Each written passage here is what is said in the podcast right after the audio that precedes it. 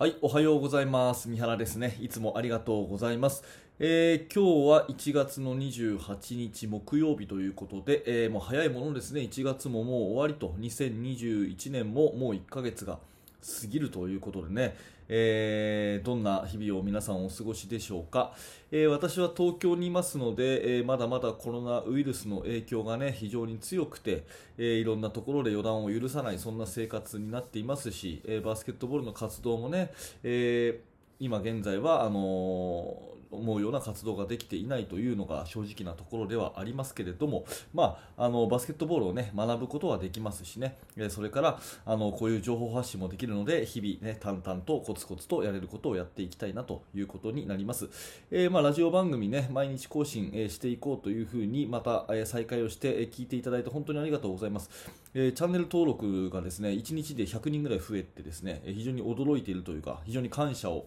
しているところです。本当にありがとうございます、えーでは今日の本題ですが、えードロップポケットっていう、えことについてお話をしたいんですけどこれ知ってますかね？ちょっと,、えっと視聴者さん、まあ、のメルマガの受講生の方から一つね、あのいただいたメッセージをご紹介させてください。えー最近 YouTube や指導者 DVD などでドロップポケットを紹介しているものをよく目にします。え私も1対1の駆け引きとしてとても重要な技術だと思っており少し力を入れて子どもたちに練習させています。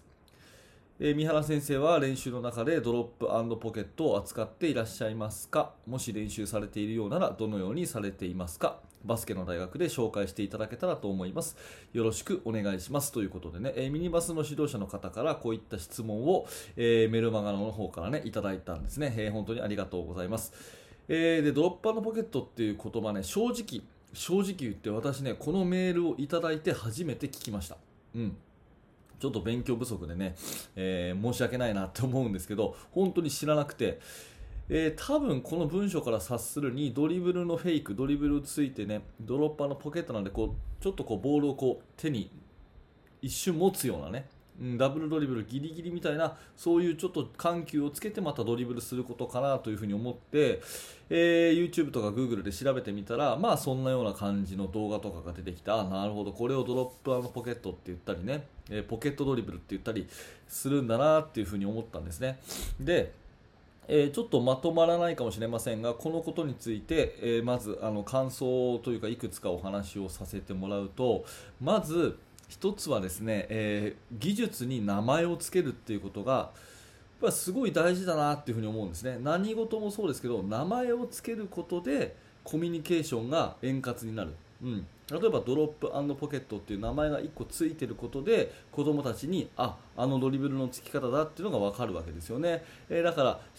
あの試合中もですねそのキーワードをポッと言うだけで、えーまあ、理解がすごくはかどるようになるっていう、まあ、そういうところで名前を付けるって非常に大事かなと思います。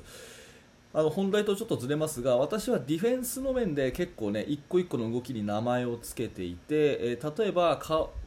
ボールマンのディフェンスを頑張るときにはボールマンディフェンスをつくとつきときなんですね、えー距離ボールマンと自分との距離を腕1本分というふうに私は教えてるんですね。でこれワンアームっていう言葉で教えてるんです。それから膝を曲げなさいっていうのも鼻自分の鼻が相手の胸に来るぐらいの高さに膝を曲げなさい、ね、自分の鼻が相手の胸に来るぐらいまで膝を曲げなさいっていうふうに教えてるんですね。でこれノーズチェストって言ったりします、うん、で例えばこういうことがあの何がいいかっていうと試合中にね疲れてきてこう腰が立ってきて膝が曲がらなかったりするとあの選手にねおい膝曲げろ腰落とせって言うとちょっと漠然としてるんですけどノーズチェストって一言言うともうちょっと具体的な言葉が伝わりますよね。具体的な指示っていうか、まあ、そういうメッセージが伝わりやすいじゃないですか。それからもっと間合い詰めろっていうとどのぐらい間合い詰めていいのかっていうのがはっきりしないところをワンアームだよっていうともうはっきり明確に分かるじゃないですか、まあ、こんなようなところでですね練習の段階からいろんなねこういう用語用語っていうかな、まあ、そういうキーワードを設けておいて共通理解を持っておいてそれで、やっていくっていうね、えまあ、そういうようなことっていうのはすごくこうコミュニケーションが円滑になるのでやっぱり技術にこう名前を付けていくっていうのはいいなと思いました。あとよくやるのはねプレーがねえーと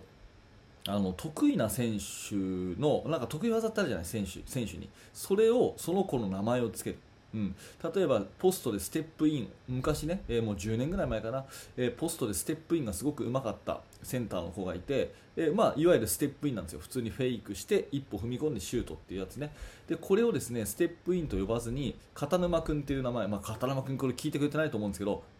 急にね名前出しちゃってあれですけど片沼君っていう子がすごくうまかったのでこのプレーをねこのステップインみんなねえー、練習中集合してちょっと片沼君やってみてって言ってあこれですかって言うと得意のステップインやるわけですよ。そしたらこのプレーを片沼っていう名前つけるぞって言ってね。みんな笑ってるわけですね。だから片沼を使え片沼を使えなんていうふうに言うとあのそのステップインがみんながこう分かると。ね。いうように、まあ、技術に名前を付けるってすごく大事かなっていうふに思いました。だからドロッパーのポケットって言うんだなと思っていて、まあ、あなるほどなってあの本当に勉強させられたというのがまず純粋な感想ですね。でねえーと、この技術的なことに言うとですねあの質問者さんからはこういうのを練習させてますか、ね、でどう思いますか？っていうような話なんですけども私はね、まあ、ドロッパーのポケットこういうヘジテーションドリブルにかかわらずやっぱりドリブルの練習はたくさんすべきだと思うしそのやり方を、えー、指導者が紹介してあげる、うん、っていうのはすごく大事だと思います、まあ、高校生ぐらいになると私は高校生の指導者なんで高校生ぐらいになると、まあ、今はねインターネットえ動画、まあま、まさにこの YouTube ですよ。こういうのとか、まあ、最近だと TikTok とかね。でも、えー、まあ、そういうハンドリング系スキル系の動画って本当たくさんいいものいっぱいある。もう私なんかがやるねまでもないぐらいいいのいっぱいあるからそういうのを高校生ぐらいになると自分で見てね自主練をしてやっていくっていうことが多くなるのであんまり私自身はドリブルのやり方の種類をたくさんたくさん練習をさせてはいないんですね、まあ、そもそもうんと私のチームは基本的にボトムアップ思考型ということで選手がこう練習メニューを、ね、日々考えていくようなそんな形もとっているので、え私が、ね、手取り足取りこうドリブルのやり方はこうだよっていうそんなことはやってないんですけども、まあ、たまにねそういう専門のスキルのね、えー、人をちょっと呼んで、えー、クリニックやってみたりとかそんなことをやって刺激を入れたりはしています、まあ、要するにドリブルの練習ってたくさんねした方があのバスケットそのものが上手くなるので特にミニとか中学の先生はそういう引き出しをどんどんどんどん伝えてあげてねこういうのもあるよこういうのもあるよっていうのを伝えてあげてえドリブル練習を促していくっていうのはすごく大事だと思います。で私はねドリブル練習をするときに練習方法っていうのはたくさんあるし、え何をやってもいいと思っていて、まあ、逆に言うとそんなに練習のやり方自体は凝らなくていいと思っていて、えー、すごく大事にすることは2つですね。1つはボールを絶対見ないこと。ボールをとにかく見ないで練習する。これすっごい大事です。ボールをね見ながらドリブルするとねいかにいい技術でも絶対試合で出てこないんですよ。だから絶対ボールを見ないでドリブルする。練習する。これは大事ですね。それからもう1個はね、えー、左手で練習するってことです。あの左手ってのは利き手じゃない方ね。左利きだったら右手ですけど、えー、利き手じゃない方で練習するっていうこと。でこれはねあのなんかこう証明できないんですけども私の感覚でしかないんですけど左手ばっかり練習してると右手が自然に上手くなるんです。でその逆は絶対ないんですよ。もう一回言うと左手ばっかり練習すると左手たくさん練習するとなぜか右手も上手くなるんです。ドリブルは。でも右ばっかり練習してると逆の左手が上手くなるってことはまあないんですね。これ不思議なんですけどそんな風に思ってます。だからボールは絶対見ないでドリブル、ね、それから左手をたくさんやる、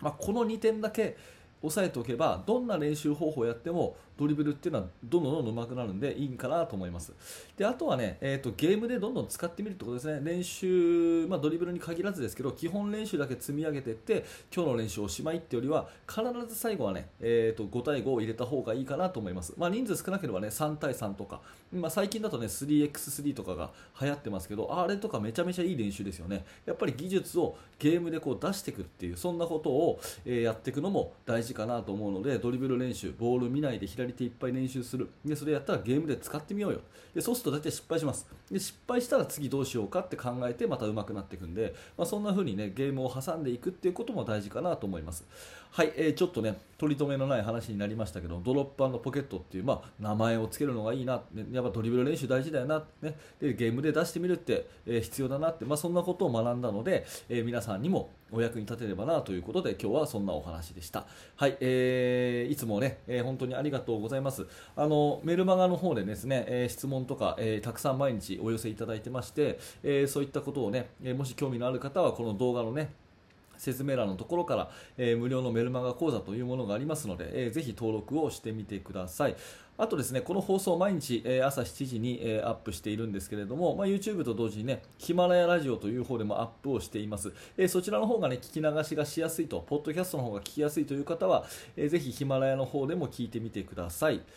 はい、えー最後までご視聴ありがとうございました。三原学でした。うん、それではまた。